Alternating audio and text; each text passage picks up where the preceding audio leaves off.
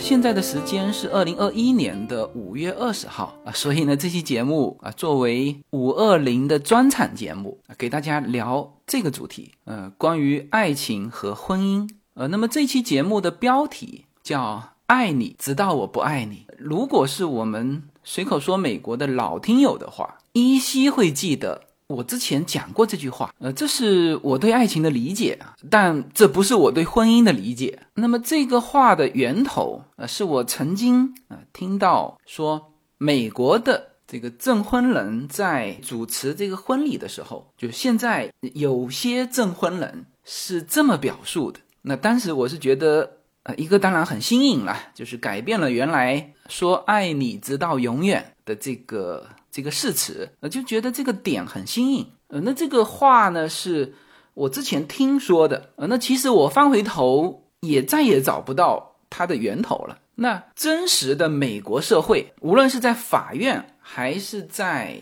真实的场景中，其实并没有听到过，就是哪一个证婚人是是这么说的，呃，那其实从婚姻的角度这么说是有问题的，呃，所以呢，这一期我给大家聊一聊。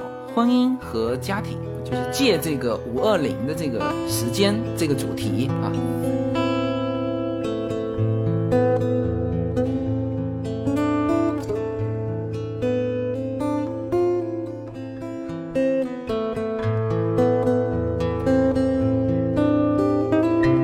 好，我们先来聊婚姻。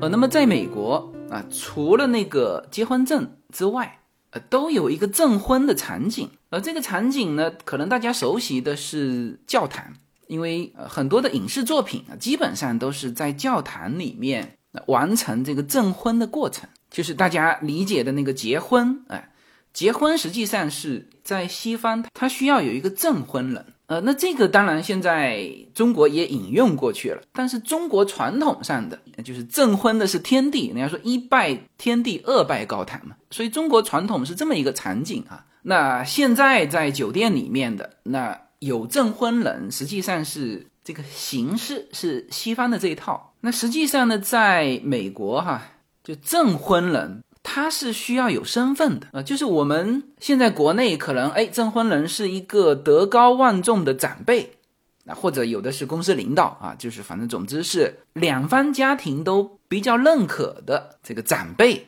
但这个身份呢，其实在西方是不够的哈。呃，西方的证婚人他要么就是在教堂，那教堂的这个身份他一定是牧师。好，那么这个是一类哈，还有一类他不在教堂。啊，他是去法院，然后去法院给你证婚的，就都是法官，那有的甚至是大法官，呃，那当然更多的就是就是法院这一方面的工作人员，但是他也代表了法院，呃，所以在美国证婚啊，你是要有身份的，要么你代表宗教，就是你是牧师啊，我以上帝的名义，是吧？要么你就代表世俗啊，你们在法律上认可了，这两个身份呢都可以作为证婚人，但是呢，就是你至少要有这两个身份的一个身份啊，才能够作为证婚人。呃，可能大家对就教堂里面的这个流程，大家通过影视作品常常看到了，呃，那我就不用那个誓词来说了，这里呢，我用法院的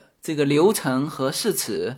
给大家描述一下法院证婚的这个流程，那也通过这里面的誓词来和大家讨论婚姻到底是什么。你要预约，呃，然后排队，然后按照这个约定的时间进到这个法院，然后整个过程啊其实是非常简短，就是轮到你了进去，可能两分钟就出来了。呃，当然你全程可以拍照，但。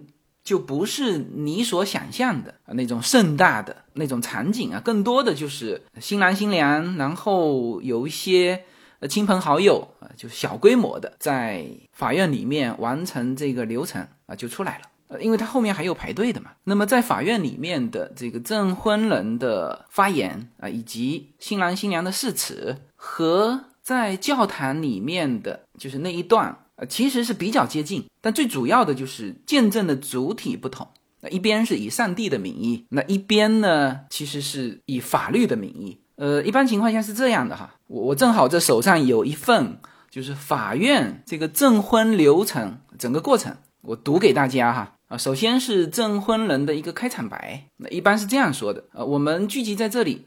是为了将新郎新娘结合在一起。呃，我这里就用新郎新娘来替代啊，正常的是恋人名嘛。我提醒大家记住，爱、忠诚和理解是幸福和持久家园的基础。我们知道，您今天对彼此的承诺，就是承诺和奉献的承诺。您的承诺不仅是接受一生的伴侣啊，也接受伴侣和朋友，一个可以与您分享。希望报复成功以及对不起的朋友，呃，这个是法院是法官或者是工作人员的一个开场白，然后这个证婚人就进入这个誓词的阶段哈。证婚人先说啊，婚姻是光荣的状态，不应轻描淡写，而应深思熟虑，并认真认识到其义务和责任。这句话是非常重要的，这句话就非常直接的告诉新郎跟新娘，婚姻是什么。婚姻是义务和责任，而这里面有讲到爱情吗？啊，就是进入誓词阶段，实际上没有讲到爱情。婚姻就是非常直接的告诉你，在上帝的面前，是吧？一旦结成婚姻，你们是互为有义务和责任的。好，我们继续哈。那证婚人呢，就问这个新郎，你会以新娘？作为你的合法结婚的妻子啊，你答应爱护和安慰她吗？无论这个繁荣还是逆境，只要她活着，你都对她忠贞不渝吗？呃，那可能各个法院这个这个誓词都有一些小改变哈，但是总体上这些话是一定要问出来的。那么最重要的就是这里面有一个期限是什么？只要她活着，你都对她忠贞不渝，对吧？那这个时候是回答。是的，我愿意。然后证婚人转过头问新娘，是吧？你同样的话哈，你会以这个男人啊成为你的合法结婚的丈夫吗？你答应要爱护他，无论繁荣还是逆境，你都对他忠实。呃，只要他还活着。呃，当然也有就翻译成永远啊，你永远对他忠实。呃但实际上英文呃基本上都是 so long as you both share life。就是只要你们俩活着啊，你都对他忠诚啊。那这时候新娘会说 Yes, I do。呃，然后是新郎开始跟着这个这个法官读啊，我新郎的名字啊，带你啊要读出新娘的名字啊，做我合法已婚的妻子。从今天开始，只要我们俩都活着啊，无论疾病健康，无论好坏，无论贫富啊，我承诺呃，我都将毫无保留的爱你、尊重你啊，尽我所能。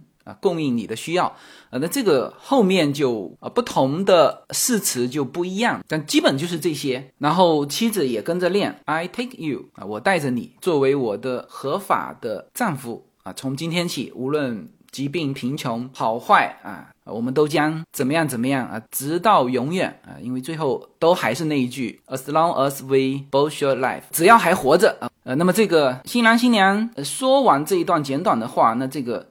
誓词阶段就结束了。那么这个法院里面和大家看到的这个呃教堂基本上是一样，就是少了那个以上帝的名义。接下去是交换戒指。那么证婚人会说：“你你看这段话哈，他说戒指是一个无休止的圆圈，他告诉你们爱是无限的啊，他。”没有开始，也没有结束，它是永远的。当你们俩今天在这里成为一个人的时候，我们常常说的叫夫妻一体嘛。这个一体就是呃来源于这个证婚词里面的 “as you two become one here today”，就是两个成为一个啊，这就叫夫妻一体。我们知道这是一个建立在爱心和相互了解基础上的宝贵的联合。那么这枚戒指也是向所有人，向外界。展示啊，你们对彼此的承诺和奉献的示范。然后证婚人会告诉新郎，呃，请将戒指戴在新娘的无名指上，并跟着我读啊。那这个时候新郎会跟着读啊，我以一贯的誓言啊，把我一贯的信念和永恒的爱给到您。有了这枚戒指，我就结婚了。那么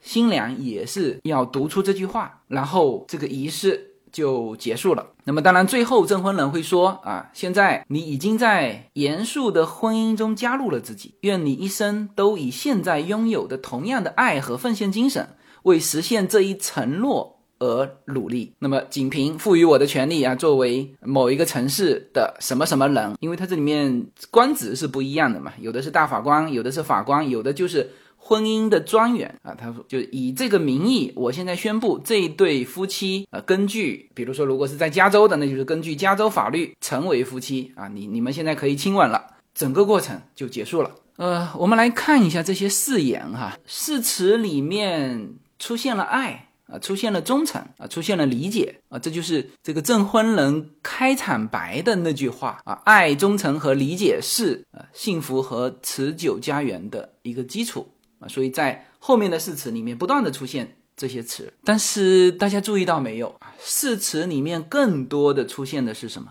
出现的是两个啊，一个是叫做责任啊，或者说承诺。你看，反复证婚人问的是您答应啊保护他。爱护他，就你，你答不答应？就在上帝或者法律的面前，你是不是答应这个承诺，是吧？后面很多的都提到了，就为什么要证婚？它其实是见证你们的相互的承诺。呃，这是我觉得这个证词里面就是最重要的一点啊，承诺。第二，呃，就是这个期限是永远。你看这个“永远”这个词是不断的出现在从开始到结束，是吧？呃，它可以以很多的形式啊，只要你们还活着，那当然中文有的时候翻译就翻译成永远了。然后最后证婚人还说啊，这个戒指它代表的就是永恒，没有开始也没有结束。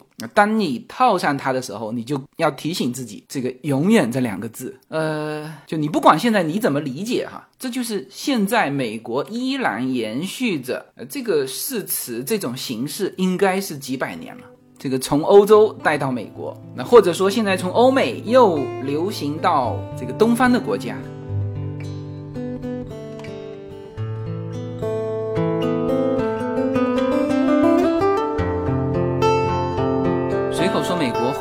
的内容已经同步在喜马拉雅上线，现在大家点击我的名字“无限自由”，就会发现新的这一张会员专区的专辑，点击进入就可以听到。更为专业、更为深度的美国资讯，会员区的独家内容有更深度的美国热点分析、跨境创业、美国投资、移民干货，关于子女和留学生方面的美国教育，以及关于长期规划和强势思维的这些价值观的探讨啊，当然还有我们的社群资源。那现在大家就可以点击购买我们的会员专区内容，这个内容将同步无限空间的会员专区内容。谢谢大家。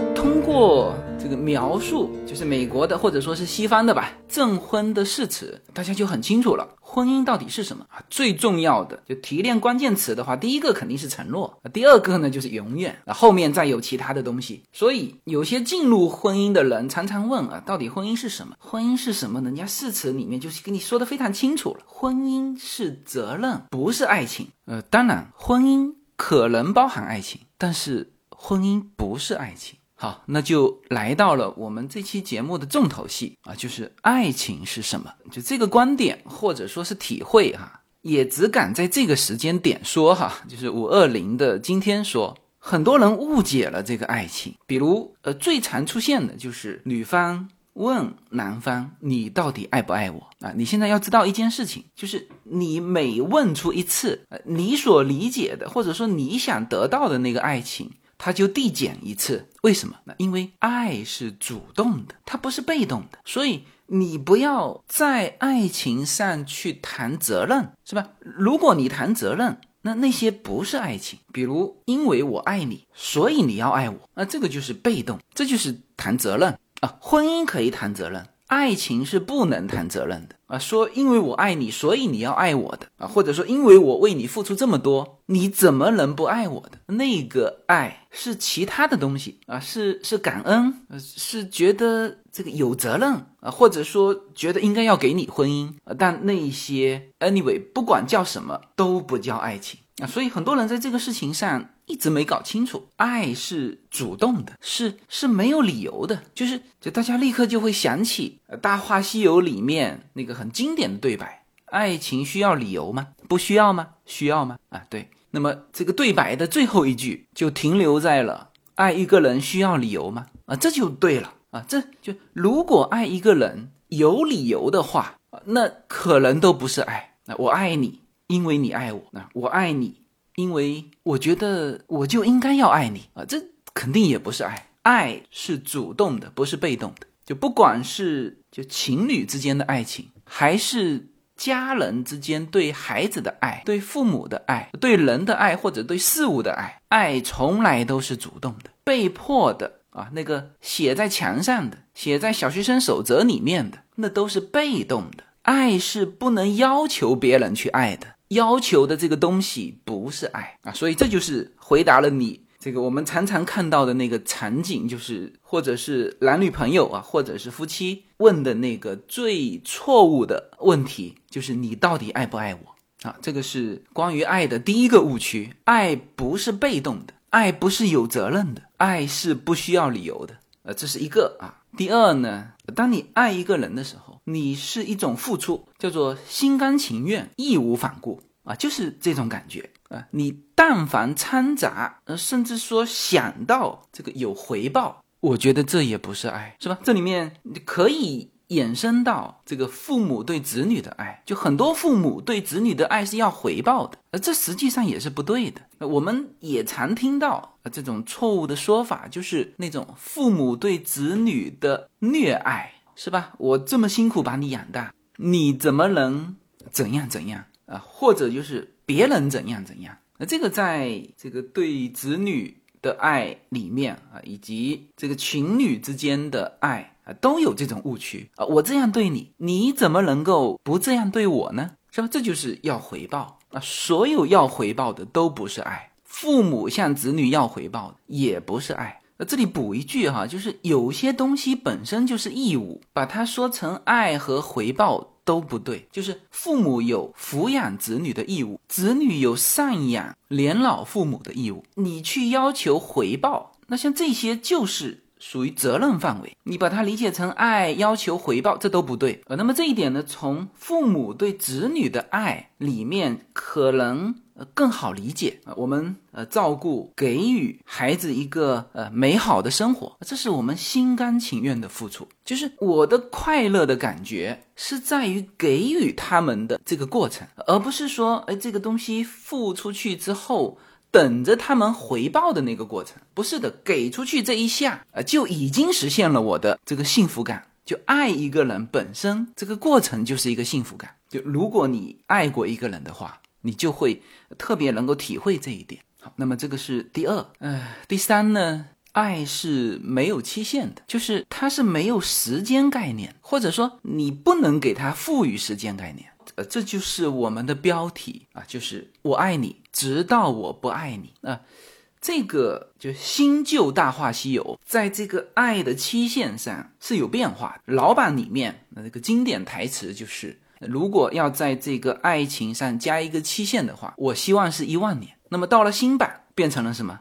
变成了一万年太久，只争朝夕。只争朝夕的意思就是在于当下。呃，到底老版的对还是新版的对？那我是很能理解这个周星驰的这个心路变化。周星驰是用心在拍他的电影的，呃，就是每一句台词。其实都是他的心里话。那么二十年前的那个关于爱的期限一万年，是这个对呢，还是现在的这个只争朝夕？这个是对的。其实两个都是对的，因为就是我刚才提到的，爱情是没有时间观念的。就是现在我爱你，我当然是希望是一万年。但是呢，几十年过去了，周星驰很显然在爱情观上他成长，就是他以前觉得有的是时间。那年轻的时候都会这样觉得，就有的是时间，但是后来发现很多事情在变化。呃，有一种说法是说，周星驰拍新版的《大话西游》的时候，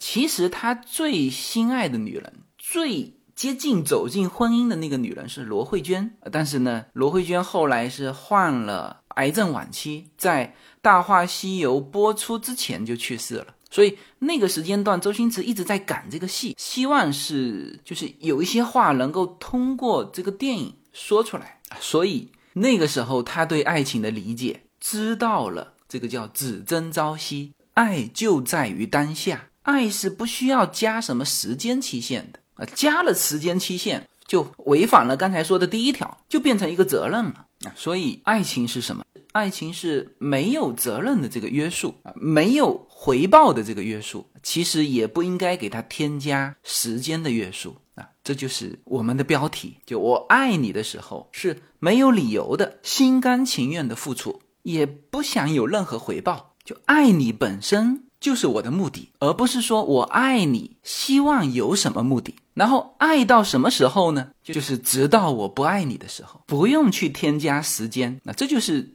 周星驰从爱你一万年到后来说一万年太久，呃，只争朝夕，呃，这个就把这个爱情的真谛给说出来，啊，不用去附加时间，不用去给承诺，就爱你就是我现在爱你，爱你就是当下。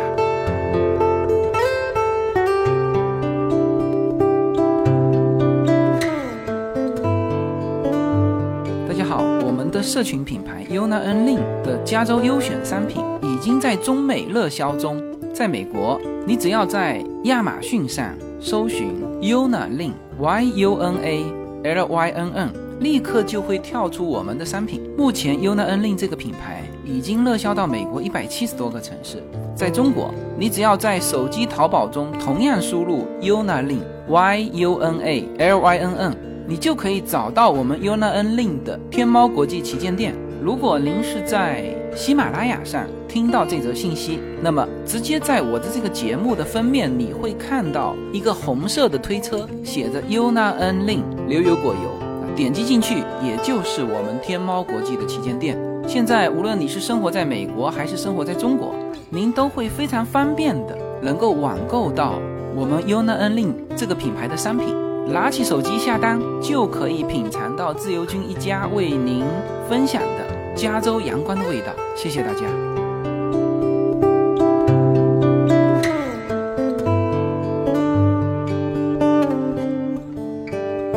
呃，其实爱情是一种感觉，你无论是用什么力量，从各个角度啊，比如道德上啊，硬是要给它附加什么约束，你。附加出来的东西，那都是其他东西，都不是爱情。呃，然后，嗯，也有很多这个不合适的问题啊，比如啊，问这个一对爱人之间啊，说你能够允许对方是是身体出轨还是精神出轨？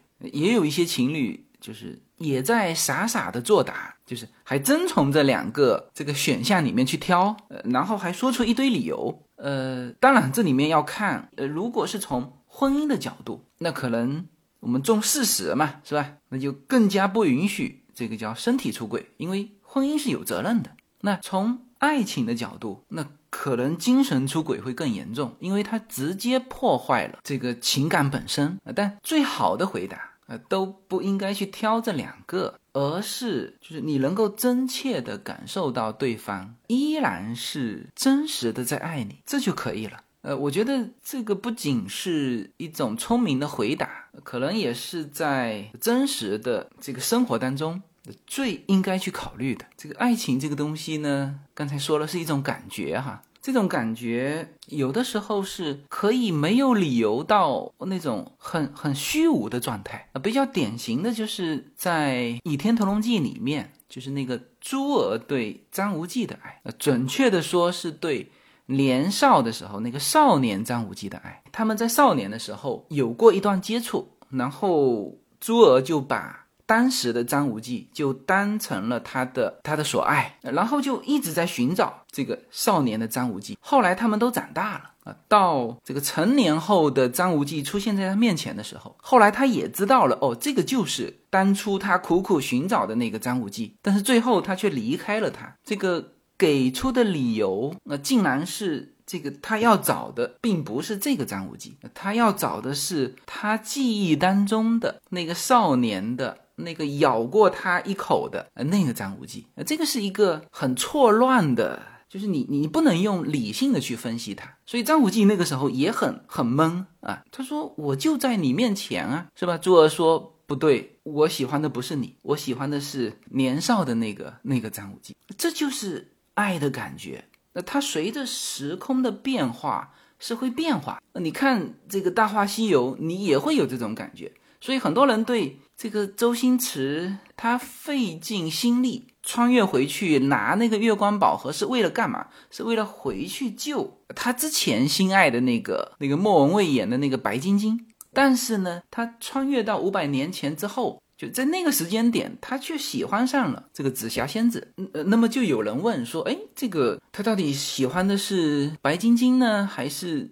紫霞仙子其实两个他都喜欢啊，但是这里用都不合适哈，因为从时间的角度，它隔了五百年，你你就算不算穿越啊，它也是在不同的时空经历过不同的事情。那你如果用责任去去要求这个至尊宝啊，那这就不是爱情了，这就是另外一个东西，也许是婚姻。呃，好吧，那在这个时间点，呃，和大家。探讨这个主题，关于这个话题啊，大家如果有什么观点以及有什么想法，欢迎能够在这个留言或者评论里面，把你的呃对于这个话题的观点能够写在评论区。哎，好，那现在的时间啊依然是二零二一年五月二十号。好，谢谢大家。